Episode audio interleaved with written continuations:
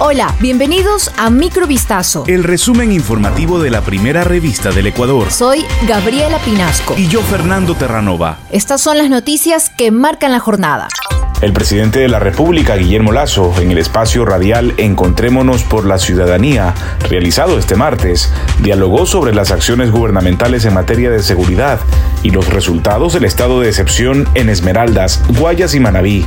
En seguridad ciudadana, el jefe de Estado explicó que en el marco del estado de excepción, desde el pasado 29 de abril se han realizado 7.400 operativos, hay 200 detenidos, se incautó 819 kilogramos de droga, 59.333 vehículos fueron registrados y más de 77 vehículos y motos fueron retenidos. Según el Ejecutivo, esto muestra el trabajo efectivo por combatir la delincuencia gracias a la movilización de 9.000 efectivos de la Policía Nacional y las Fuerzas Armadas. Según Lazo, los operativos están dando resultados y dijo que quisiera llegar a cero muertes violentas.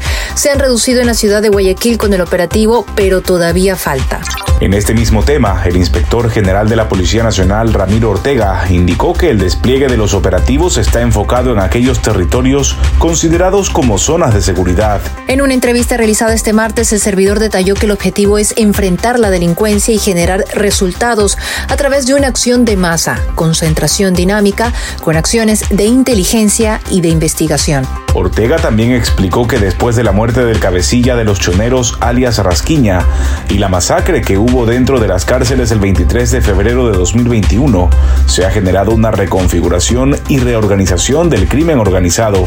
Al respecto informó que ha emergido de manera fortalecida desde el interior de las cárceles una nueva agrupación ahora identificada como los Lobos y advirtió a la opinión pública que los Lobos han alcanzado el poder en los centros regionales de Turi y de la Tacunga.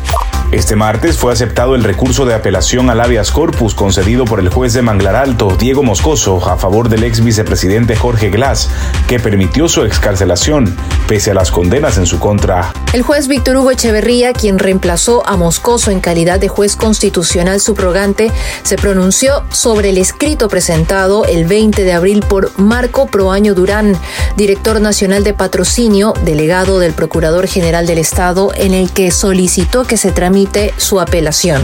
El juez señaló en su providencia que se interpuso el recurso de apelación a la sentencia escrita de fecha 11 de abril del 2022, escritos en referencia que únicamente fueron incorporados al proceso, pero no fueron legalmente proveídos. De acuerdo a ello, el magistrado resolvió admitir a trámite el recurso de apelación y ordenó que el expediente se remita de forma inmediata a la Corte Provincial de Justicia de la provincia de Santa Elena.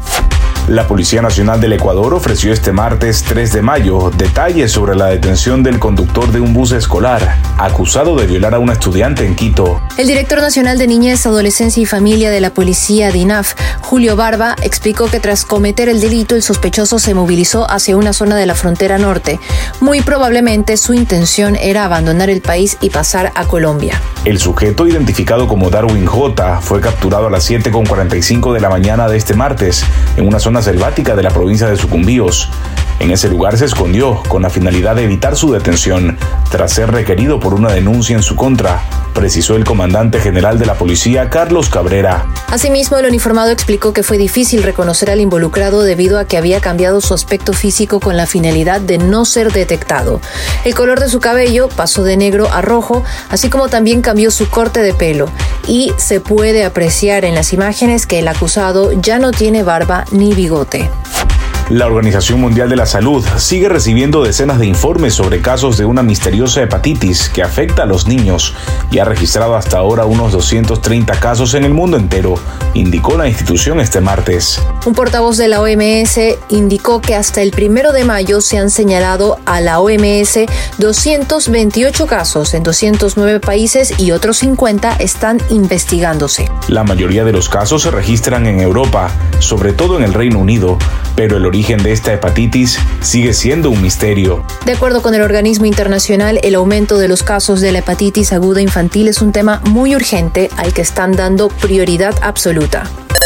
Esto fue Microvistazo. El resumen informativo de la primera revista del Ecuador. Volvemos mañana con más. Sigan pendientes a vistazo.com y a nuestras redes sociales.